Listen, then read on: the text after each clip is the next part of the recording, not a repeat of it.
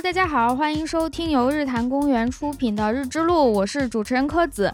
今天我们请到的嘉宾是花园老师，花园老师好，嗨，柯子老师好。你真是最有活力的一个嘉宾。 好，花园老师，我先介绍一下啊，花园老师他的研究方向是文娱市场定价，嗯哼，简单说是文娱市场定价，后面我们会详细讲到底是什么。那现在就直接介绍你的研究啊，好好突兀，没 有这么快进过主题。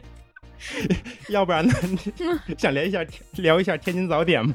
对，我们刚吃了嘎巴菜，我第一次吃嘎巴菜，挺好吃的，是这么念吗？嘎巴菜。对对对对，行，对，北方话还在。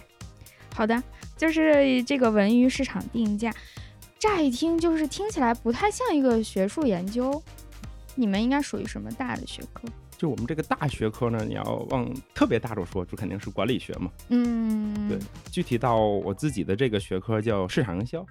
市场营销、对，管理学里面的市场营销，对，给大家的感觉就是营销，就试对图把一些不好的东西卖给大家。 呃，是会有这种刻板印是象，吧？对对营销都快成了一个坏词儿，营销号儿， 是的，什么又在做营销了，对对吧？对，那为什么你们还学这个呢？就是。之所以你观察到那么多所谓负面的，或者说所谓坏的这些现象，嗯，证明它是有市场的呀。啊也对，当然，这个回答其实没有什么意义。就是给你们找了一个借口而 已。其实就是我个人的理解啊，就是嗯营销就是把东西推广出去，不一定是卖，也可能是比如说公益类的，或者是公共类的，嗯，它也需要做营销嘛。只要把东西推广出去就是营销。哦，就是推广的这个过程叫营销，至于推广的东西好与坏，并不是营销的错误。不一定就是也有很糟糕的营销人，或者很糟糕 的营销企业，对吧？就是这种嗯负面的例子很多嘛。嗯，那还有一点就是，听起来它是一个工作呀，它不是一个研究，好像太太实用了。是的，是的，因为整个管理学，或者说具体到就是商科，嗯，它在不论是在国内的发展，还是在国际上的发展，都是相对比较晚的，相对于更加传统的像物理学呀、数学这些个基础学科。对基础学科或者地理学，啊，谢谢。对或者是比如说在社会科学以内，经济学的发展，就是作为一个科学的发展，也要比管理学商科要更早一点。嗯，所以一开始它还是有了这种，比如说营销、市场营销类型的工作，嗯不论是其他国家还是咱们国家，就是比如咱们国家更多是改革开放以后。嗯对吧？市场化之后，就是这类型的工作需求多了，然后慢慢的这个学科也发展起来。其他国家可能嗯也是跟自己的这个经济发展有关。那会不会有一种现象，就是你坐在办公室里研究，很可能并不如人家真的做这个工作的人理解的透彻呢？很可能啊。是啊，好像应用类的学科就有这个问题。所以我们嗯不把自己当成一个应类的学科， 那你们如何来区分？总要说白了，就是要跟这个实际工作的人要有一是的些是差的异是优的势吧？你们的对优势在哪？当然这也是整个商科自己定位比较困难的一个问题嘛，就是嗯摇摆在我们试图被更传统的学科接纳，认为你是做科学的，对吧？对做科很研容的，易有这个质疑。对，你要提供普适性的科学真理。对但同时呢，你的商科自身的这个背景要求也要求，OK，你提供一些个更有实践性的，马上就可以见到收益的这些个怎么说呢？实践指导，嗯对吧？所以其实整个商科的定位，它其实是在不论是国际上还是国内上都有这种争议和摇摆的。就是理论界觉得你不够是的科学，不够有呃根本规律，然后应用界又觉得你只是纸上谈兵。是的，比如说国际上顶级名校，像沃顿，它应该是商科发展很好，哦，是的，它是在宾州大学下面的商学院嘛。嗯但这种名校，它最早开设商科的时候，其实是很有争议的，就是你作为一个常春藤校。嗯突然开设一个如此应用类的科学，其实是会有争议的。大家觉得，OK，我上流社会的孩子送到你一个常春藤校，不是学怎么经商的，哦哦，明白对了吧，，我要学古典文艺，对吧？我要学呃嗯基础科学，无用的这种东西会显得更高更更高高级档一次点对对吧对， 是的，是的，嗯，对。所以现在至少处在我这个职业发展阶段，还是更关注 OK 要做的，比如说科学性强一点，嗯就是你要积累一定的科学知识和这个怎么说呢？工作教学实践之后，才能给别人提更有更有用的建议， 对更有用，或者说更所见即所得的建议，嗯，就是马。上就能看到收效的。所以就这个矛盾是在你们学科内一直长期存在的。对，然后甚至会有就是专攻不同方向的，比如说教授或者教职工作者，他们会有一种互相的鄙视链。哦对对对。哦，就有的人更偏应用，有人更偏理论对，有人会觉得对方你做的全是象牙塔里的东西，然后有人就会觉得，OK，你只是有很多跑企业的经验，你根本连科学都不算不上，为什么在大学里待着，哦，对吧？确实，就是当然，特别成功的例子，不论是海内海外的，肯定对是两方面做的都很好。啊，对啊，就是对它其实也是个优势。对，是的，嗯就是比如说你确实有很不错的，像当然我自己没有啊，就是我 是对读完本科、读硕士、读完硕士、读博士，嗯，如果你在这期间有比较长的工作经验的话，其嗯实嗯嗯嗯你又很坚定的想读博士，那个时候你确实是有优势的。那倒是。啊对。哇，这个要求其实有点高了。是的，是的，就比如说呃我们学科里就有的人是自己已经在企业中很有成就，然后赚了很多大钱，呃，想去读博 士，没有拿到奖学金，人说没有关 系。这种比不了了。我可以自己负担。哦，对了，你们学校需要经费吗？我也可以支持一 下。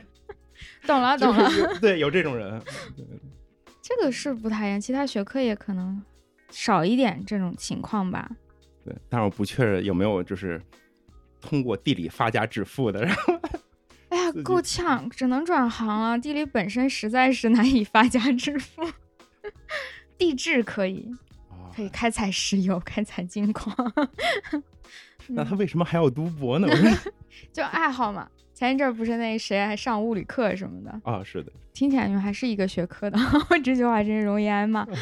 是的，是的，就是科子老师，你不太清楚，就是我们这个学科怎么回事？这其实是很正常的，就是同样的问题被无数人问过。OK，你们这个学科还有博士点是吗？对，就是对这个感觉。教你们这些课还需要读博士吗？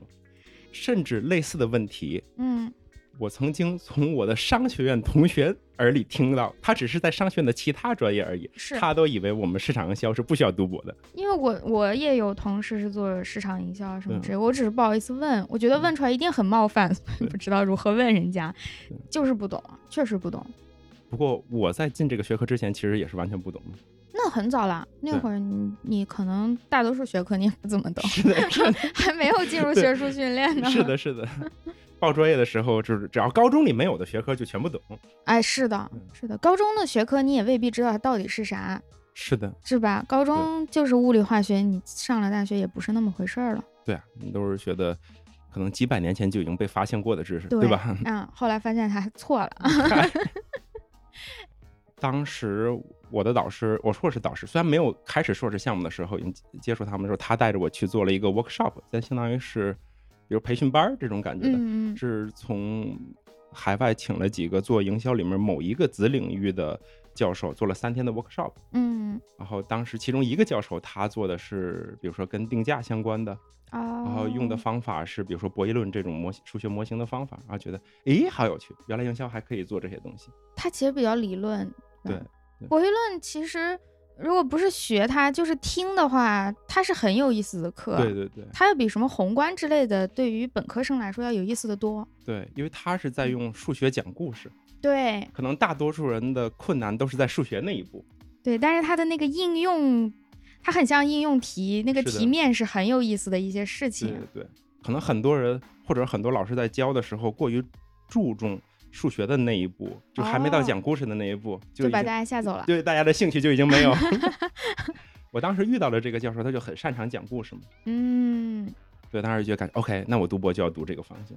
哦，你那个时候就已经想好了。对，那你硕士的时候有就就是做大概这个方向，还是说不太一样？硕士的时候主要还是跟着导师的方向嘛，哦，但差不是多就开始学一些这个方向的课程，做一些准备。对，我也觉得硕士现在回头想，它更重要的是给你学术训练是的的，这些环节，让你知道什么是科研，其实到底做的是什么没有那么重要。让你进一步熟练使用知网。是大实话。 对对对，对吧？ 嗯，大家都是跟着导师做，没不存在自己的所是谓的方向嘛，很对很难说是说我就单独做一个，很容易变成炮灰。是的，嗯，当然我的硕士论文也没有发出来。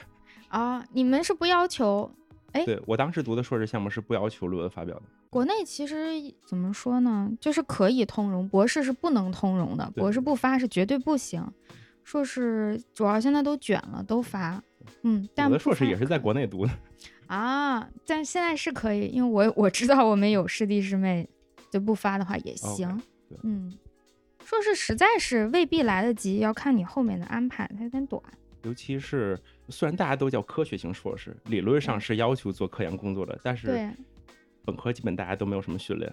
是啊，你刚学会，对你硕士如果是两年到两年半时间，最多三年嘛，你嗯前面做一些个基础训练，嗯，最后一年大概率你是不打算读博了，所以你要用来找工作，花很多对时间找企业或者说政府的部门的工作。嗯，所以你其实真正用来做科研的时间只有一一年。年，嗯，发对表周期都不到。一对年啊，，我反正像我自己发文章，还有呃我认识的硕士就能发文章，基本上就是靠导师已经有的数据，那、你来了就是先赶快写，这样才能赶得上，只能是这样的对。那你如果可在那以种情况下的嗯话，可能 甚至连一个熟练知网 的过的程过程都没有。是 的，看运气。嗨，这个我们就要 diss 一下， 算了，不 diss 了，嗯就是培养流程不是很确定这件事儿，是的，大家都在赌。对，这块儿可以卡掉。 但我觉我觉得， 基本上大家所有的研究生都经历过这个。是，只要读研你就知道了，啊跟哪一个老板效果是完全不同的。是的，嗯，你的老板的人生阶段，他的事业阶段。是的，那你们，我想想啊，市场营销，然后你就最后就是做的是定价，对嗯文娱文娱市场定价、文娱产品定价，就是对对做的对这个。为什么会就是确定到文娱这个领域？因为这样对我自己来说门槛可能略低一点。哦，对，因为自己比较喜欢看演出，喜啊欢看球，你的兴趣爱好在这喜欢打游戏，喜欢看电影。这些定价全部都笼统说都可以属于你们这个文艺对，术文化娱乐嘛，体育当然也可以算，文体娱嗯对乐。没问 题。对对对对对，就都可以算，因为自己比较喜欢嘛，可能你的那个需要花时间在田野上，或者是去了解这个产业背景的时间就可以少一点。哦，你本身就很有一些感性的认识了，对这个市是的场。是啊，比如那说你之的前嗯田，野也太快乐了吧？不就是看演出吗？ 突然你可以这么认为， 反应过来， 这不对啊！ 那你演出票能报销吗？走你的项目，突然生气了，我都， 你这么一说，我思路打开了，对吧？啊你 好说像我从来就，没有意识到这个问题。哎，这凭什么呀？那我也要换， 因为我们要是出去，不是就是可以报销的吗？那你说我今天去看演出，我去调查这场演出了， OK，下次我就以这个名义去 报一报，被财务老师骂了，不要怪我。希望财务老师给 个面子。我想想，有个笑话，就是不是有个统计学的书叫《女士品茶》吗？对对我有对个对，老师去报销那本书，财务就问他说：“你为什么要学品茶？” 大家可以自己搜一下《女士品茶》到底讲啥的。我是不是咱俩在微博上是不是都转过怎这么好一条？有印象，反正我是在微博看到，笑了好久。 对对对，应该咱们都转过这一条。确实，确实，我也买那个书，我当时买的时候也有一点慌张。但好在他开的那个发票上只写了图书，没有写书 名。我觉得他要问我，我也解释不清。对对对，而且你读那本书，嗯，就顺便推荐给一下我们的学弟学妹，如果对统计史感兴趣的话，可以读这本书。啊，真的很好看那对本书，我也推荐给我们新生了。是的，当然，如果你对品茶感兴趣，就可以不读了，因为品茶只在第一章里涉 及。对，它确实不是品 茶。啊、还有我妈说他们单位，她不是在图书馆工作，对对开大会的时候就说，有个部门叫，哎，完了，我还去实习过，叫啥来着？就是新书进来了之后，他负责分类的那个哦部门。分解类型的，对，然后就领导在批评他们部门，说你们把视唱练耳为什么要放到医学里？ 因为不懂，他看到耳，可能估计就是 OK 耳吧，视唱练耳，其实这是音乐类的。对啊，对啊，嗯，然后就放到那个那个医学里面去，是不是觉得这是一种不知道练的是什么耳。 你听说过一种有叫艺术疗法类 的？哎， 艺术疗法应该属于医学吧，是吧？我也不太清楚，好像他们是读艺术学专业，哟，这个但可至以少有个疗法这个词，对吧？ 回头可以问一下，我觉得越考越糊的那个糊，他可能知道，他是学艺术的，回头问问他，是不是就用来呃用用看艺术品来让你获得，士气上的改善听起来还是属于医学，瞎猜哦。完全不是我的领域。哦，这个你们是不做，你只管花钱享受演出这个环节。到目前为止还没报过销，太可惜 了。你们的定这价个学年的财务都要关闭了。 这么快吗？没有，没有，还来得及，一般 OK 八月不会管的。 OK OK，呃，我不不，我要问一下，就是那你的定价就是定门票的这个价格吗？还是说因为这个环节当中产生很多价值评估，你包是括的给是演的员开多少钱，这场地多少钱，你们都设计吗？更多是面向消费者这边的。哦对，比如说你去给演员付钱，其实并不是你在卖东西，是你在买买演员的服务或者买他的哦档期，对吧？是的，是的对。那个定价你，你至少你是我自己是不设计的，也有人做这个，肯对定对有对吧？对，比如说电影明星和这个片商之间怎么签约，嗯嗯它就不仅仅是一个价格的问题，它那个合同要明确很多事情，比如说具体什么档期，嗯，哦，对哦，以及我的签我的这个合同到底是给你一笔费用，嗯，还是说一笔固定费用加上票房的分成？嗯，哦，这也挺有意思的。对对对，那你做的就是最终演出票卖多少钱合适这件事儿吗？是的，比如说体育赛事的票、演出的嗯票。当然，其实呃，文化类的产品不只有演出嘛，不只有现场演出，还有电子游戏、呃，录制的电影，这种你们也对，都是文化产品。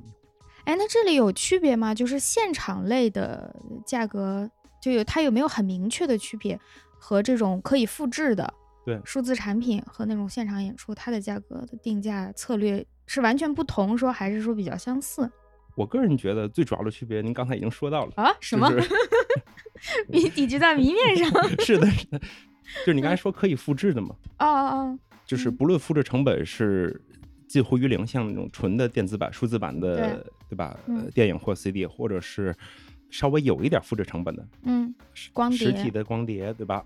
它都是可以复制的。一般是，嗯除非你人为的限制我的出货量，它是没有出货量限制的，嗯，对吧？除非我觉得 OK，我可能卖不出去，我就少印一点。对对但其实你想多印，你是无限的多印。对对，但是实体演出不是，不论是体育赛事还是演出，它受它的体育场的容量限制，或者受它的音乐厅的容量限制。哦哦，明白了。对对对，对啊，所以你它是不是成本不一样啊？我想了一下，比如说，嗯，现场演出，就算我们这些人再排练好、再熟练，但是我每演一场都有每一场的成本。是的，但是光碟，反正我录一次，后面就无限的去刻了，几对乎不产生边际的那个成本了。对，就如果是数字版的话，它那成本就为零了。哦，是啊，那你的定价定的部分好像就不太一样了。是的，而且即便是实体演出，其实它的定价，每一张票的成本也是很有趣的。嗯比如说，我们在已经租下了一个体育场，或者已经租下了一个音乐厅，准备干一场演出的时候，嗯演出场地的这个费用已经确定了。啊，其实你多卖一张票，少卖一张票的成本是不存在的。这跟飞机那个很像是啊，的反正我也要起飞。对的，当然我在预定呃场地之前肯定要考虑，我预预定一个大一点的场地，还是预定一个小一点的场地，它的总体成本是不一样的，对对，所以就会影响到售票。那我这时候最佳策略当然是尽量全卖完喽。是的，这其实也就牵扯到就是大家关心这个票务类的学术研究， 开始打引号。关于票务类的学术研究中，其实一直很关心的一个话题，就是我们经常会发现，不论是体育赛事啊，嗯还是说娱乐类的音乐演出这种，呃，场地总是有限的，尤其是特别受欢迎的话，你总会发现供不应求的情况。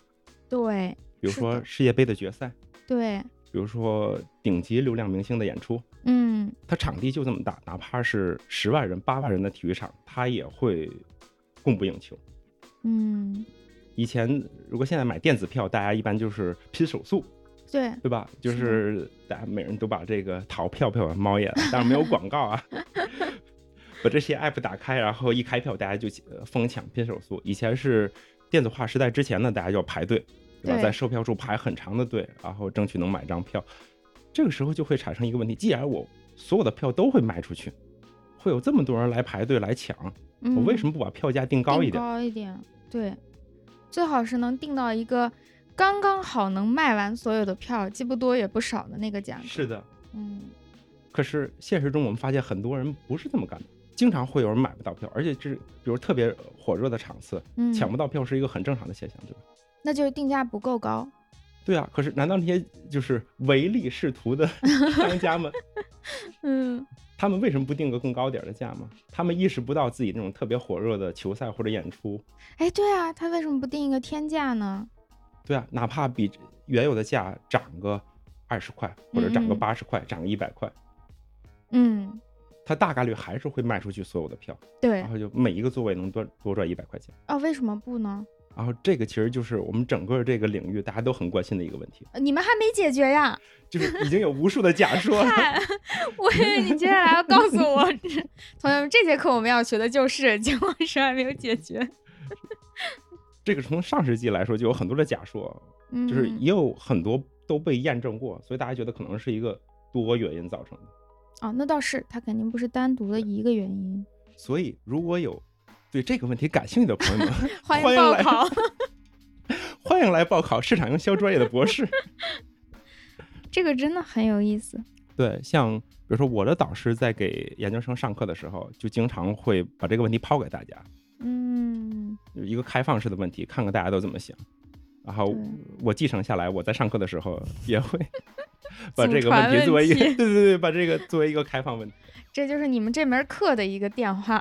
对对对，你们没有想，呃，可不是不是没有想过，肯定想过，就是去问做这件事儿的人，，对肯定有学者去问过了。对对那对，么那些定价的人、商人，他们是怎么回答这个问题？就是答案也有很多，每个人考包括量你，去问那些个买票的人，他们也有自己的想法嘛，嗯，对吧？我就愿意去排队，但是现在就是我愿意去拼手速，对，对吧？既然既然我们要拼手速，肯定是供不应求，要不然为啥拼呢？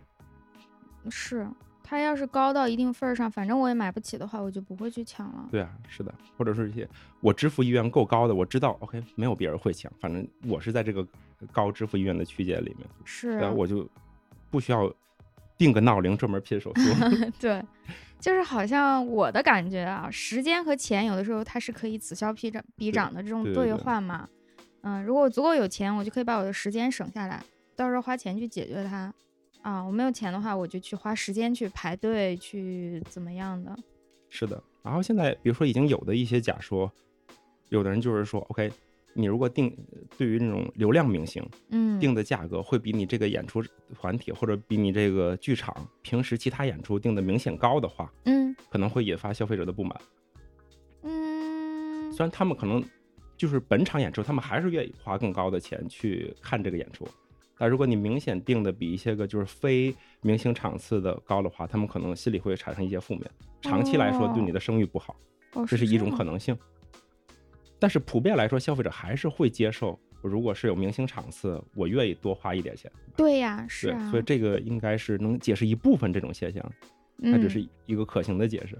然后另外的解释，比如说还包括以前在排队的时代，嗯大家都希望，尤其是流行音乐演出的话，在剧场周边会有很多。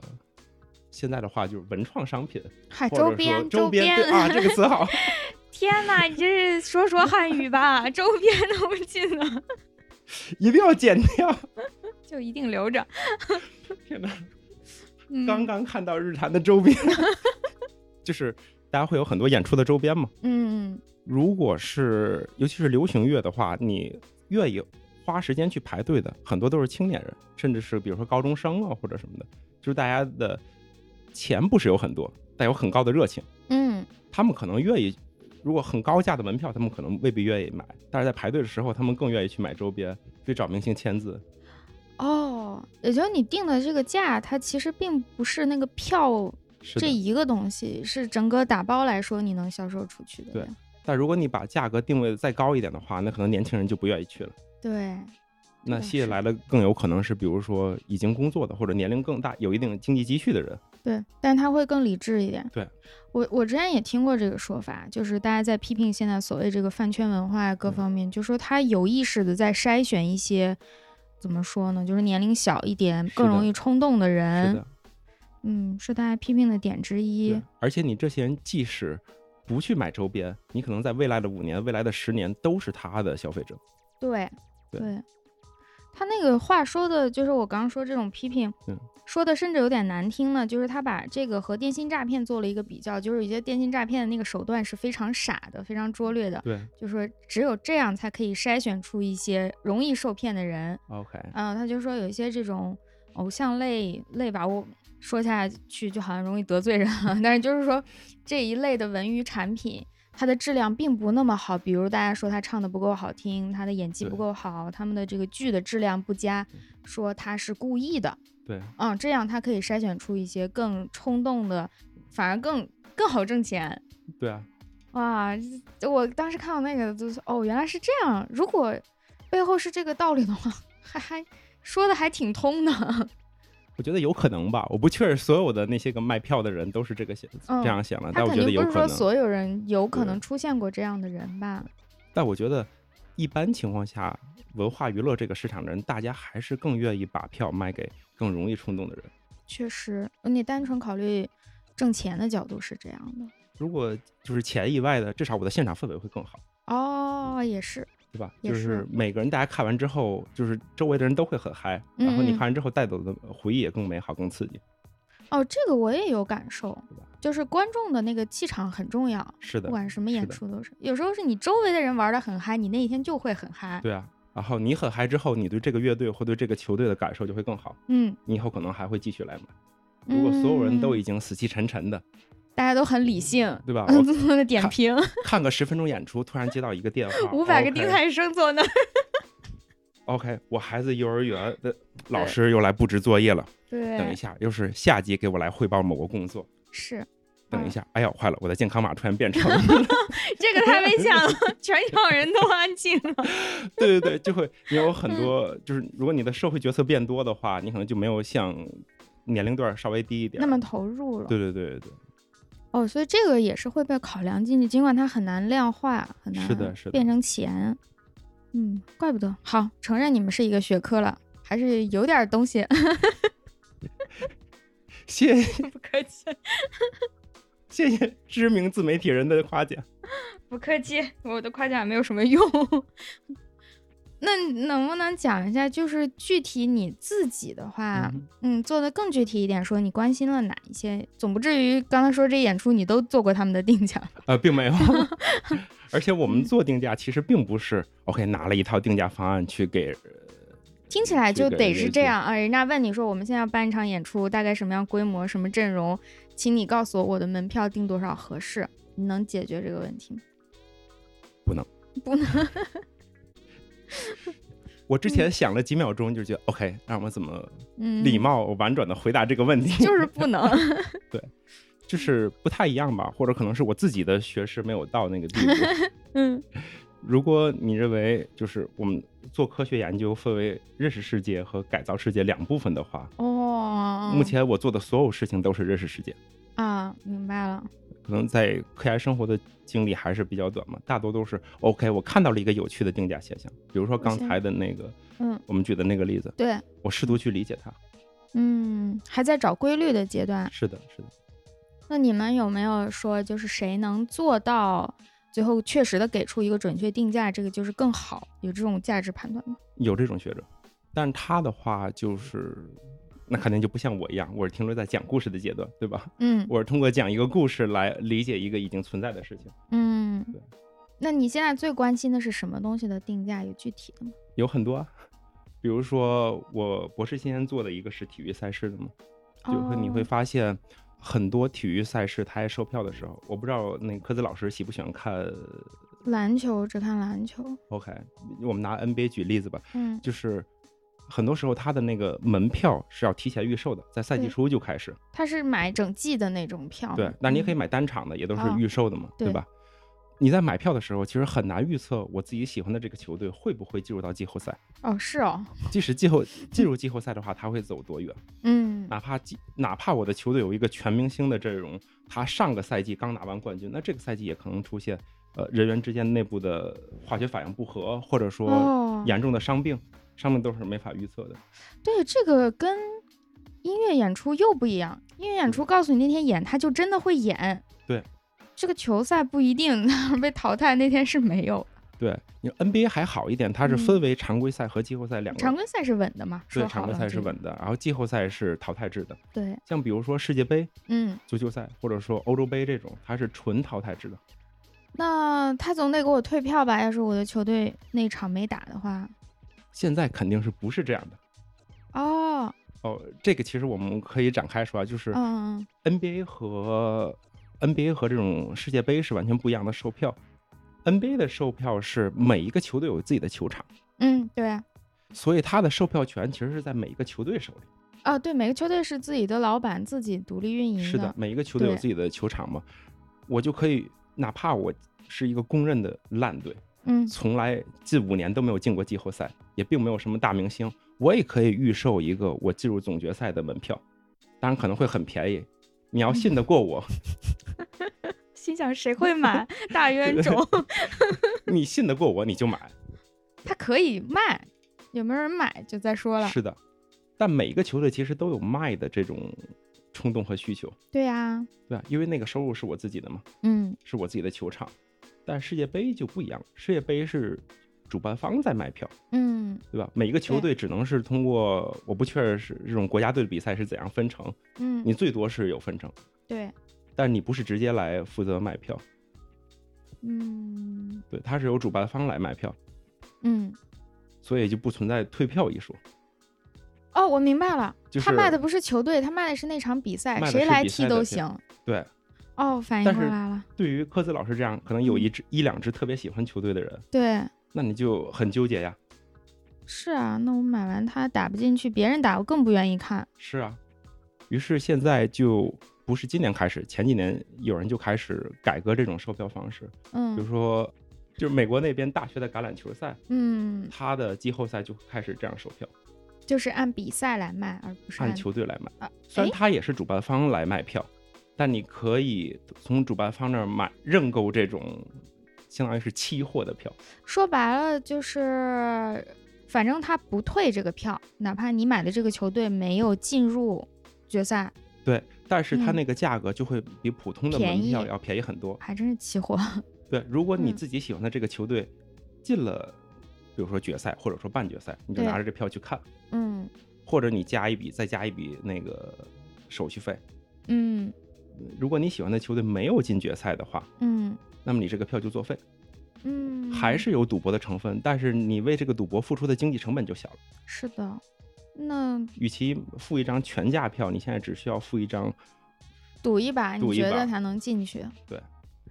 那就是说，他们肯定是有专家在做这个。是的嗯，那他就是核算完之后发现，要比我单纯的卖，我就说我卖给你决赛票这件事儿要赚得多。是的，也就是大家赌的球队一般都没赌对， 都没有进决赛。也不一 定啊。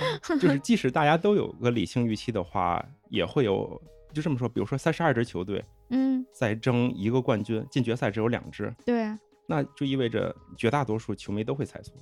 是。哎，好机智啊！对，然后当然，如果所有的球迷都对于自己球队过分乐观的话，嗯，那么这种售票可能能赚很多钱。所有人都觉得 OK，我们家乡球队没问题是的。 我刚才想了一下，如果是比如说我最喜欢的球队对，我真会买的，我哪怕知道他不进，我就是想把这个钱给他。对，嗯，或者是你会觉得 OK，我最喜欢的球队，我总会对他有一些个过分的乐观，我总觉得哦，今年是不是有戏了？对，我会赌一把。然后我们博士期间就做了一个分析嘛，就是即使把这种乐观情绪刨除在外，嗯，就假设大家对于这个每个球队的胜率的看判断都是比较客观，对，就是你根据那些个赌场开的盘呐、赌球局开的盘之类的，这可以说吗哦？？可以说吧哦，你们那是合法 的。足彩开的盘口， 好的， 你们是用那个就是呃赌博的那个数据来做了一个变量，是这个意思吗？我没有用数据，因为还是一个哦，你是数学模型型。哦，对不起，你是推模型的，对对对我对，又就实是就战是了假设大家都 有一个比较客观的判断的话，啊，依然它有可能是盈利的。然后我嗯们就会，我们关心的就是什么情况下这种事情会能赚更多钱，什么时候它不会。嗯对对，它那个边界点在哪？对，然后我们就会发现是，当你这个球场的呃规模嗯给定的情况下，你这个比赛越受欢迎，它肯定越是重嗯要比赛，对你这么卖越值。肯定是。我想了一下，也是，就你刚刚说的，三十二支球队只有两个能进决赛对，嗯对三十剩下三十个肯定是猜错的，当然不至于说都是均匀，它肯定不均匀。对对但是只要你最终那个呃观赛的人的规模是固定的话，那么除此之外，所有人他只能猜错，或者说他就买不到这张票。是的，听起来是一个稳赚不赔的生意。除非出现那种冷门的黑马，嗯，对吧？那样的呃，对那个黑马球队，你可能一开始定价就特别特别低，那我突然理解一些什么赌球啊，一些黑幕操作。这个我们哦并不研究。好好好，但是呃但我突然理解，我以前不太明白这个事儿，啊，没觉得这背后有啥利益。电视剧、电影它演的会很简单，它只是单纯的告诉你那种赌博性质的啊，就说我赌了这个球员会进，那我就会想尽办法的让他最终进。如果是涉及到整个比赛的票的话，那那个利益可就大得多得多了。是的，是的，嗯，如果有这么一个黑马，只有很少的人买了他的票，那我就有很大的动机去想办法让他进到这个决赛里，然后这个票的溢价就会巨高嘛。 哇，嗯一个新的电影剧本啊！ 一球成名二。啊，真的，哎，好有意思啊！不知道，主要没有，我好像没有真的现场看过正式的联赛，国内比较少嘛。对 对对，嗯，尤其是近几年，对吧？啊，那就是没有。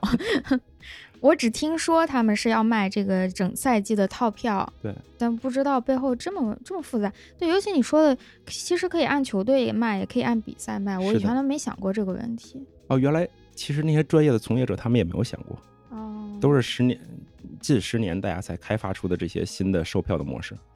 太坏了，就是怪你们研究 的我我们是走在后面。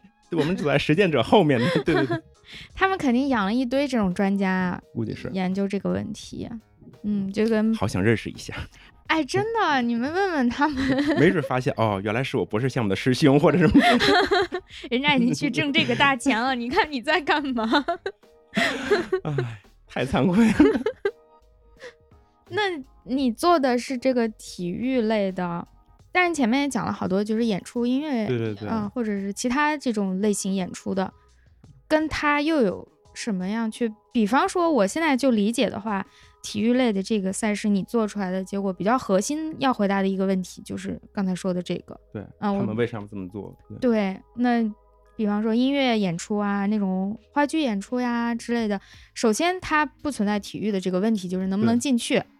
没有疫情的话，说好了演是一定会演的，对，那它的矛盾这点就不存在。它的那个关键要解决的点是什么？嗯，好问题。 请问你的科学问题是？就是一般在会议上 嗯，做报告，别人提出一个问题，我当说好问题的意思，就说明你还没想好怎么回答。 是的，嗯就是因为我自己呃没有涉及到，但是整个我们这个领域内很多人在研究，比如说一个普遍大家都关心的问题就是，我什么时候应该允许大家转售二手票？哦，很多演出或者是赛事的时候是明令禁止实名制售票，对你是不可以转售的。对，有的主办方他是默许你可以转售，嗯甚至有的主办方我是 OK，官方承认你的转售，我不仅仅是默许，嗯我甚至有一定鼓励性质，就是我和那些二手交易平台合作，嗯，就官方和也二手平台合作对都也是见到过，对，甚至有些鼓励的性质。 嗯是多说一句，比如说泡泡玛特，它虽然也算文化娱乐了，哦，哎对哦，它其实也算。泡泡玛特你在 App 里面是有二手专区的，他希望你流动起来，更多的人参与到这个里头来。有些个在售票或者说卖演出、卖这种文娱产品，它是不希望你流动起来的。嗯，对，所以呃一个普遍大家关心的问题就是在哪些产业、哪些特定的情况下，我是希望你这种二手市场发展起来，嗯，什么情况下我是不希望你发展起来？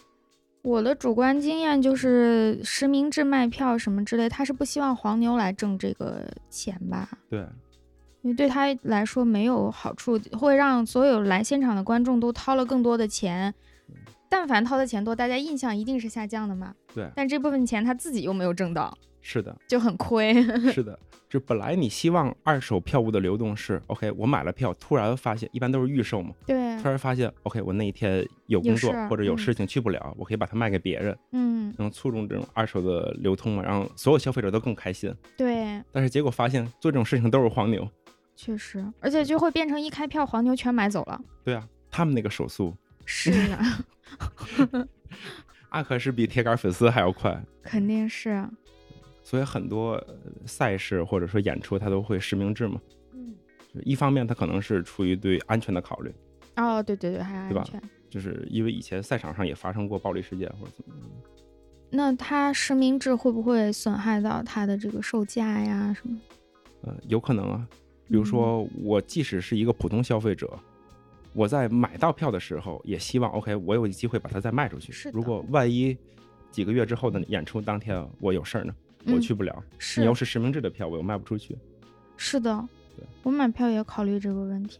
哎，而且不知道你记不记得，就是以前嗯买电影票是可以退的，对。然后出了一个什么事儿，我已经想不起来了，好像是是锁场，你记得这个事儿吗？我不知道是哪一年，你会不会已经出国了？不太清楚这个锁场这个行为，就是说，妈呀，好像又又要惹饭圈了。他们想支持自己的偶像的那个 OK 电影但是又没有真的那么多钱去场场包下来，所以他们就先全买下来，在临开演前全部退掉。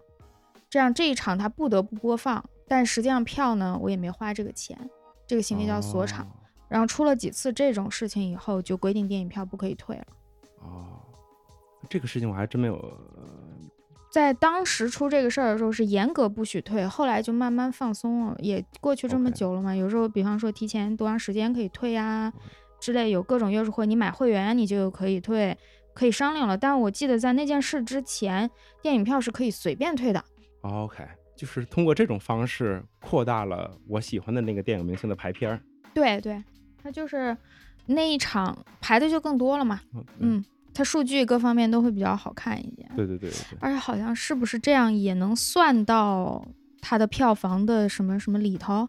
具体我就不是很清楚了。我是发现电影票不能退了之后，我就 你才去查，对，发现了这个新闻，我才知道哦，还有这种这种情况。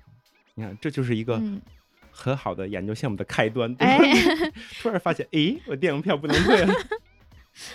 而且起码就是说，就算它不能算到票房里，它的那个排片量这个数据是肯定有了。对对对，啊、然后排片量是有竞争的呀。同期播了我家的电影，那么你家的电影可能就没时间排了，就就播不了了。实际上就是削减了你的票房。哦，嗨哇，原来你已经在第五层了。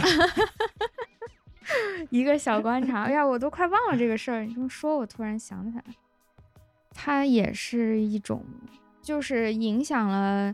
比如对我来说，这个票如果举例十块钱是不可退的，十五块钱是可以任意退的，我可能会买十五块钱那一档，我用五块钱来买一个以后反悔的机会。对啊，对啊，这个你们也要考虑吧，就定对价啊，就像机票一样，哦。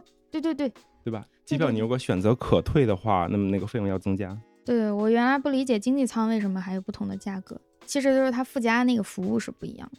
对，嗯，诶，那机票定价跟你们也挺像的，嗯是的，是的。说来说去感觉对已经虽有然很我从多来没有研究过飞机票定价，但是是的，对是很它用的像，那些个数学模型都很像嘛，只不过在不同的行业中的呃改一些设定，嗯对让它更能反映某一个具体行业的真实情况。嗯，明白了，是不是服务业可能多少都会相通一点，我觉得是，是吧？那这个都跟就是实体产品，哎，但实体产品也得看它是哪种实体，就是可复制的这个问题。对，又跟古董又不一样 了。是的。 好好好，你们定你们定价行业还是很有意思的。 对对对，越越想越还是 真的对是很有意思。所以像比如说古董那种完全不可复制的，嗯，你你就很难说 OK，我定一个最能反映市场的价格，因为整个市场中只要有一个人愿意为你这个古董付超高的钱，你就 OK 了，啊，跟其他人没你关系了。跟其他人没关系。你对这个市场整体的收入水平、支付意愿的了解，可能完全就不反映嗯，你最后能赚多少钱。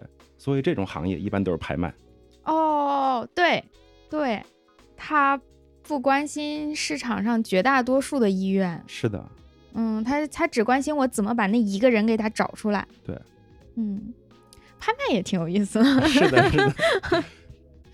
反正这些吧，都是你不研究它的时候，他们都很有 趣，然后你在那儿吭哧瘪肚算模型，它就不有趣把了。你电脑都跑死机的时候，原来有一个什么课，其实这种东西我们本科的时候多少都学到过对，博弈论也得学啊，然后。拍卖是在哪个课学的呀？好像是微观，万坤的微观是不是讲过拍卖？我学微观没用满坤那本儿，啊，那你们用的啥？好像是当时本校老师自己写的。哦哦哦，那你们有这个基金啊？ 你们肯定是有这个教材基金。 反正我印象应该是曼昆那个里面吧，就还讲了各种不同的拍卖，荷兰的、英国的，对然对后对对那种封起来的，取倒数第二位的。哦对对对对对对，我当时觉得这些人好聪明啊，他是怎么通过一个规则就把那个准确的人筛出来的？对，太厉害了。但是本质上都要筛出来那个你不知道是谁的人，对，不是找价格了，是找那个人了。对啊，所以嗯这个价格还是让那个人自己说出来哈。哦，你关心的是他如何把他心里最终那个真实的价格给讲出来。对，这是拍卖所追求的嘛，嗯，就是和我们定价就完全是反过来的。定价是你自己要把价格说出来，就是商家要把价格说出来。对，其实就是确定价格呀，或者有时候会叫核算之类的。在我们生态这边，大家最关心的问题是，生态大量的所谓生态产品都是具有外部性的。对啊，就是干净的空气、清洁的水源、太阳、阳光这些东西，它是一旦好，所有人都受益。对，但是你一旦不好，所有人都受损。可是谁来付这个钱，保持它的好状态，这个是我们这个领域里对于定价比较关心的事情。是的，你是们的有类似这样的问题吗？我自己不设计，但是我们学嗯定价这些个课程的时候都要设计，啊，就像尤其是这种涉及万不、呃外部性，啊外部性， 嘴瓢了。你这汉语不是很行，主要是我一直在想外生性， 你看一到外生性就是就是推模型，对对对，就涉及外部性的这种产品，就是会有这个问题吗？ 嗯对吧，我感觉我们领域里看到论文，如果它是在做定价，其实主要是在解决外部性的问题。是的，是的，嗯，包括大家可能听过的那个工地的悲剧，就是一对片草场谁都可以放羊的话，是的，啊，那么谁来保持这个草场的可持续啊，它的干净，它的草的这个完整，对的，就很难说你对这个价格谁来掏，掏多少。是的。你们有外部性吗？在文娱市场，怎么说，在典型的消费者产品里，一般不太涉及，我也但感是觉，也会有。最典型的就是你买汽车，嗯，你就会有排放。哦负版负的这种外部性，对，你的嗯排放其实对空气质量的影响不只是你自己一个人，嗯嗯是的，但是为这个你的燃油排放掏钱的是你自己。嗯。所以怎么来定这个价比较合理，就是一个问题，对吧？那比方说像音乐、体育演出这些你熟悉的，它有外部性吗？还是它能保证比较准确的谁掏钱谁享受、谁受损之类，不会涉及到其他人？在我看到的相关研究中，很少讨论外部性，但是我们可以想象到它其实是有的。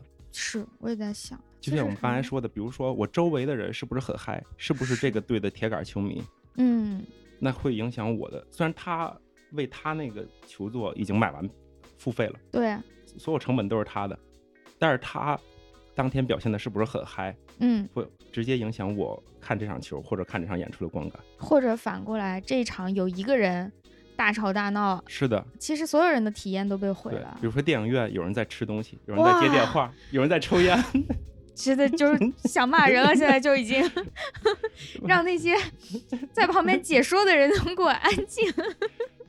对啊，对啊，这其实就是外部性嘛。如果能够给我，哎，那个什么高铁，哎，怎么又回到交通工具上？它对不是有精英车厢吗？对，如果精英车厢能够贵一点，我觉得是一件好事儿。对啊，它现在价格是一样的，以后我其实没有办法筛选，它哪怕贵五块钱，这五块就能筛选出真的需要安静的人了，是的，是的。是吧？当然，这种筛选最好还是有一定的强制保障。 嗯，对对吧，，比如说是确实是有人在监督你，不会大声打电话，不会大声放音乐，对吧？我试过跟高铁那个说，但是他他没有办法去管别的乘客，就像电影院其实是明确说不可以喧哗的，是、啊，但是并没有任何电影院的工作人员会管你。然后这也是比如说外部性的一个问题嘛，就是之前在很多年前有一个经济学家叫科斯，哦，克斯对定理嗯对吧？ 来 了，嗯，就是所有研究外部性的人都知道 科斯，对吧对，对，所以我就把这个科斯老师已经熟知的东西再重复一遍。 我也不是很熟，就科斯就认为，OK，只要这个事情的权限是明晰的，嗯，对吧？嗯，不论是那个抽烟的人有这个权限找你来要钱，对来堵我的嘴，对，或者说你有这个权限嗯，可以让抽烟的人不许抽，让抽烟的人不许抽，嗯或者说你想抽你给我钱，对只要你给的够多，我就可以忍。对，按科斯的观点，不论这个权利在咱俩谁的手里，最后达到的社会最优都是一样的。是的，当然，大家可能手里拿到的钱是不一样，比如谁有权有这个权限的话，谁可能赚到的钱会更多。对，对，但是但从是整从整个体社会的最优是一样的。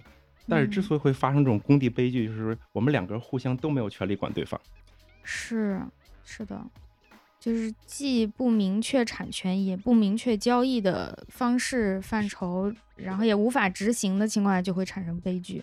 对，但是大多数情况下，就不是像科斯想的那么理想，它就是不明确。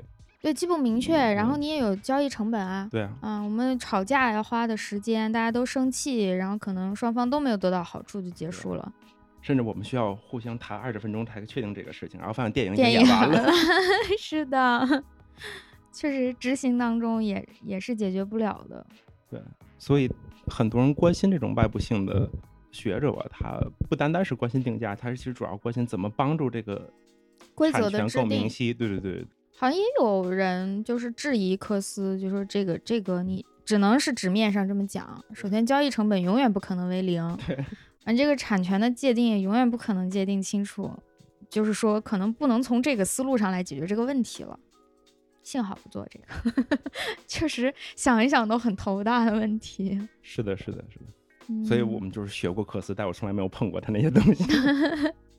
我也不太了解现在是不是还在用他这个思路往下做了，它相当于是一个理想化的标杆嘛，就对吧？一个真理想空世中界的球的形机嘛。对对对嗯 嗯对，我也只是在教科书上见到过它这个定理，但是教科书很多东西就是大家实际科研当中已经不那么做了呗，对。所以也不知道。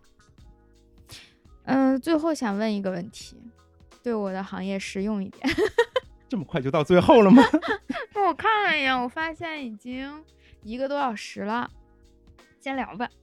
就我真的很好奇这个问题，就是播客有没有人做定价？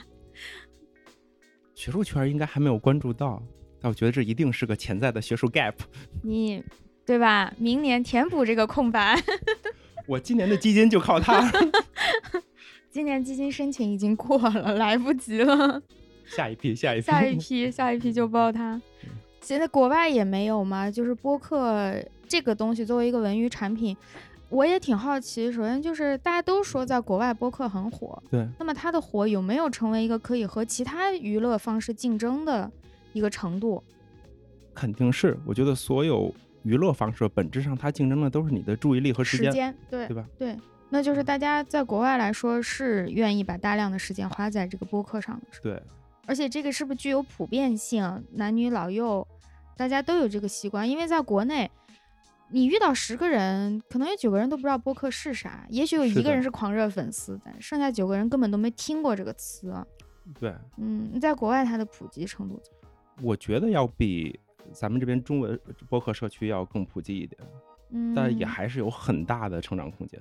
哦，我记得上次给你转过一个行业报告，就是对播客，对对吧？嗯，我看了一下，但总是没有一个具体的概念，看那些数字很模糊嗯是的，就是它的，嗯 我就只能针对收费来聊一聊。啊。好啊，就是它的收费很多是那种订阅制的。哦，咱们明中白文播客我倒没有很注意，咱们基本就是那种呃套餐制的，或者说我这，比如说日台有一些个收费节目是对十期或者说五期一个专题节目，对，对吧？我就买这打包买这一个吧。嗯，但我看到很多就是英文播客，他们的收费是订阅制的。现在也开始出现了中文，大家在试着做。对，就是嗯我会许诺你，我至少每周更新一次，对，然后和我的免费播客的内容是有一定的差异的。是的对，都开始做了。播客节目本身，或者大家去做那个 new newsletter，对做附属的内容。因为中文世界，就是我的主观感受是，大家对于虚拟产品的付费习惯还是不够好对。嗯嗯，其实它并不贵，但一旦转变成这个东西，你要劝大家来买它的这一步，需要花很长时间，不是播客的问题。对啊，就是哪怕一本书只有二十块钱，但嗯为什么不去百度网盘上找一找呢？ 对吧？就是这种心理嘛。嗯，播客也是面对同样的问题。你既然有大量的呃这个免费内容可听的话，如何劝说？我自己也差不多，就是这个播客，比如他做了五六十期免费节目，他卖一期这个收费的，我真的还是会考量一下，我不会说下一就直接买了。我肯定会对想一下，那这期到底值不值得我花这个钱？可能没多少钱，是的，嗯而且一般来说，那种收费的节目都是比较垂直类的，是啊，对，对吧？就是是的单纯陪伴类的或者杂谈类的可能就少一点。是对，确实，嗯我可以听你的是是听你的声音，嗯陪伴我，就是嗯，坐地铁或者说通勤的路上。但我花钱买你这个声音，对啊，那我就不如考虑一下，OK，与其我花钱听科子老的声老嗯师的声音，那我可能去找一个免费的柯蓝老师的声音， 或者柯绿老师的声音。 他怎么康帅伯又来了？虽然没嗯法做到平替，但那至少平啊。怎么了？对对对，哎，它存不存在一个问题，就是付费和不付费是一个门槛儿，即便你付的那个钱极少极少，它也会有一个就是很大的一个鸿沟在那儿。嗯，它不是平滑的，对吧？从零到一不是平滑。是的，是的，就是如果你希望大家接受你这个东西，如果尽量多的人接受的话，嗯那么最好，与其给一个特别低的价格，就不如干脆免费。嗯，我感觉播客现在就是这个情况吧。嗯它本身的这个时间长短已经是一个很大的门槛儿，即便大家收听的时候是一种碎片化的方式，尤其它又只是音频，它还没有视频效果的这么长的东西放到人面前，很多人下意识都是哎回头再听吧。但同时，从另外一个角度来说，音频台有自己门槛低的地方。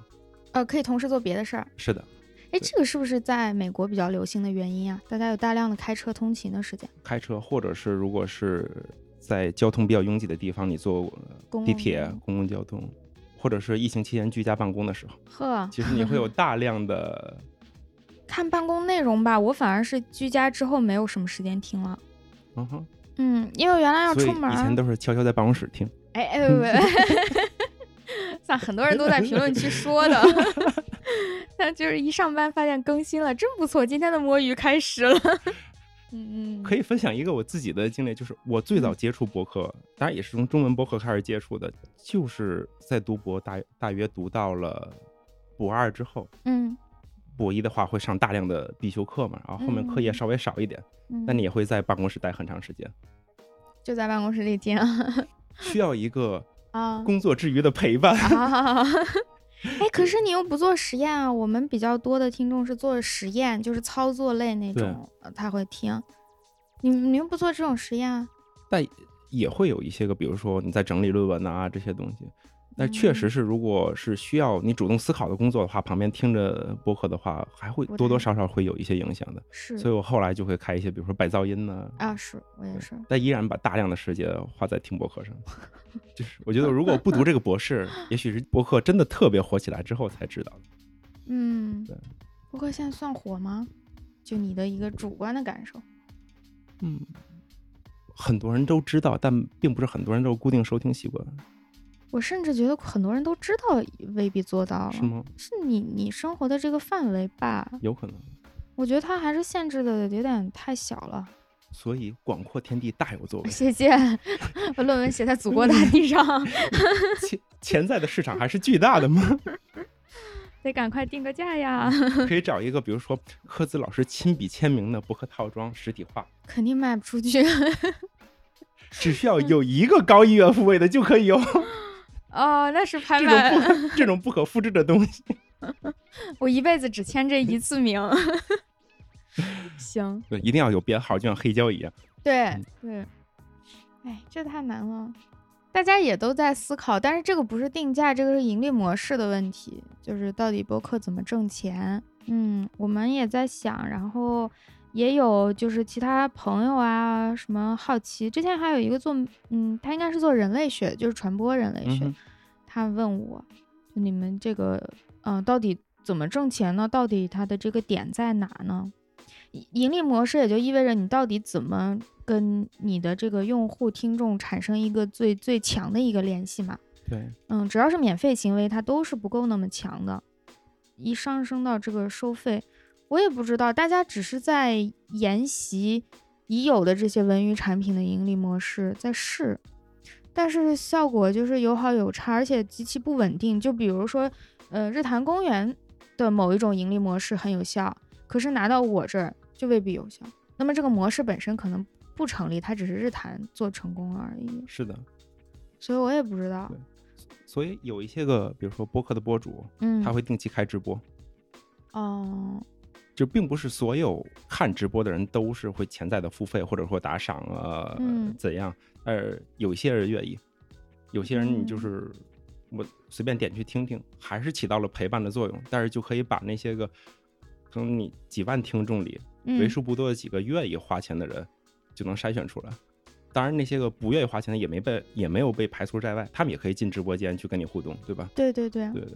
现在挺多不大不小的明星也都是经常固定的开直播，那这么说好像不太礼貌，这就和比如说嗯，老三不管卖艺就很像，或者老天桥 卖艺，对不对？我觉得也不算不礼貌吧，大家就是就是卖艺嘛，只是换了不同的形对式，就是有钱的捧个钱场，没钱的捧个人场，真就的大家是都这能样享受到这个东西。是这样，而且挺好的，就是由于技术以后这个成本降低了，是的，你去天桥，你总得我本人也得去，我的观众也得去，我们得同时在那儿开直播。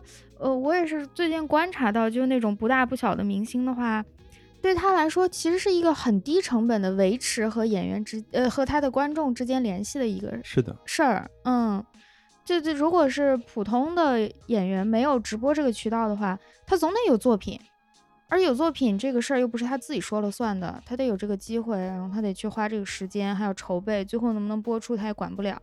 很多演员大家都问这个人后来去哪儿了。他可能一直在工作，只是产作品一直没有放到你面前。但是有了是的直播这个东西就没没事儿了，大家隔三差五都能看到他，他一些碎片化的想法也都可以表达出来。对啊，哎，直播肯定有人做吧？直播现在这么火，就是它的定价哎有了对啊吧？，会有。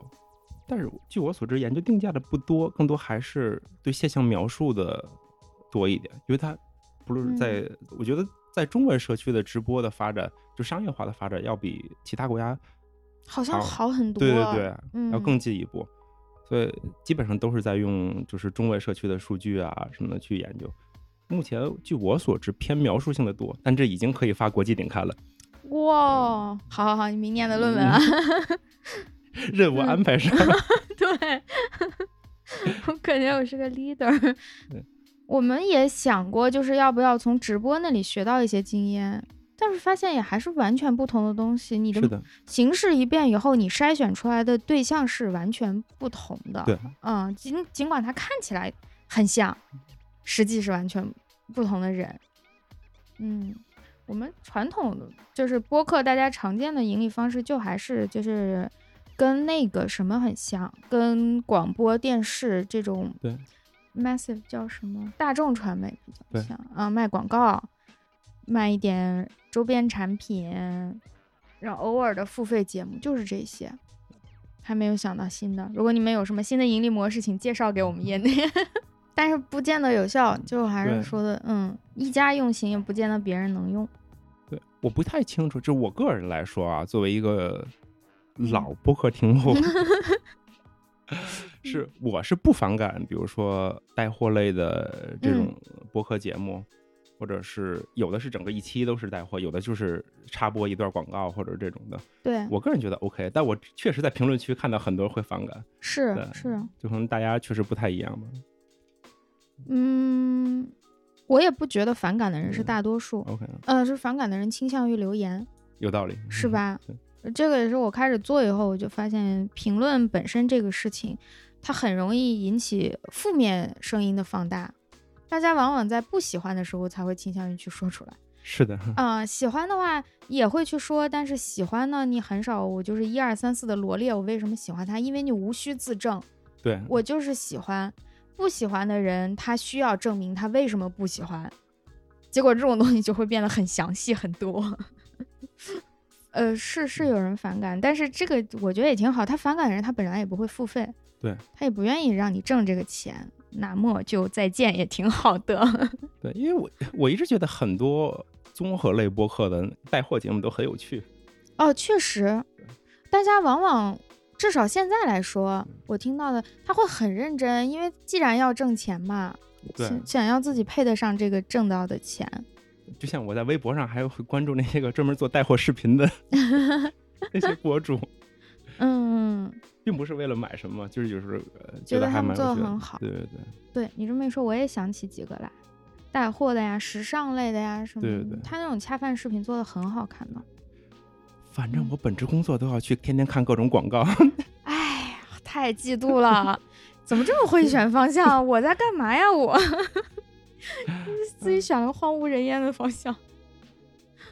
没事，你有西瓜还有酒，哎， 刻板印象，好奇了。其实我整期节目最想问的就是播客如何定价的问题， 希望早日研究出来。对对，然后嗯这个成果就可以收费了， 哎哎，对的，先拿去发论文、申基金，最后再收费，全国巡讲收割一波，这真的只能用“收割”这个词， 确实就是收割了，到这一步了。 因为有些基本科学素养的人会直接去免费的下我那个论文， 看一个筛选。对哎，他甚至都不需要知网账户，他甚至可以去 SciHub。对，哎呀，你看又是 SciHub 可以提吗？可以提，可以提，谁不知道？ 我们那个听友群里，大家还交流最近最后的后缀是什么，别人就会说 S E， 是的，是的， 听懂的朋友就听 懂了。哎呀，好好好，最后嗯没提听懂供朋友，你要考虑一下你论文的查重问题。啊，确实是。 好，最后还是给大家提供了一点科研的小建议，就是如何使用 s c h a p 之类的。 嗨， 这这真的是可以公 开说的。好吧，我们这期节目就先到这里。最后一个环节就是要推荐歌。啊。 虽然每期日之路我都有听，但竟然忘了这个环节。看，我现在喜欢就是临时问这个问题了。我原来会提前告诉嘉宾让他准备，我现在发现临时问的效果很好。嗯 就是现在想起什么是什么。好问题，Plastic Love，好好，天哪，好的，非常夏天，很适合现在听。对吧？行，就是你在去各种日式拉面馆都能找到。是现在连演出场地就是暖场音乐、试音箱，全是这个啊是。的，是的。 好好，那我们就在这个竹内玛利亚 Plastic Love 里面结束这期节目。来看多长时间，一个半小时。好的，OK，那我们就嗯拜拜，拜拜，拜拜。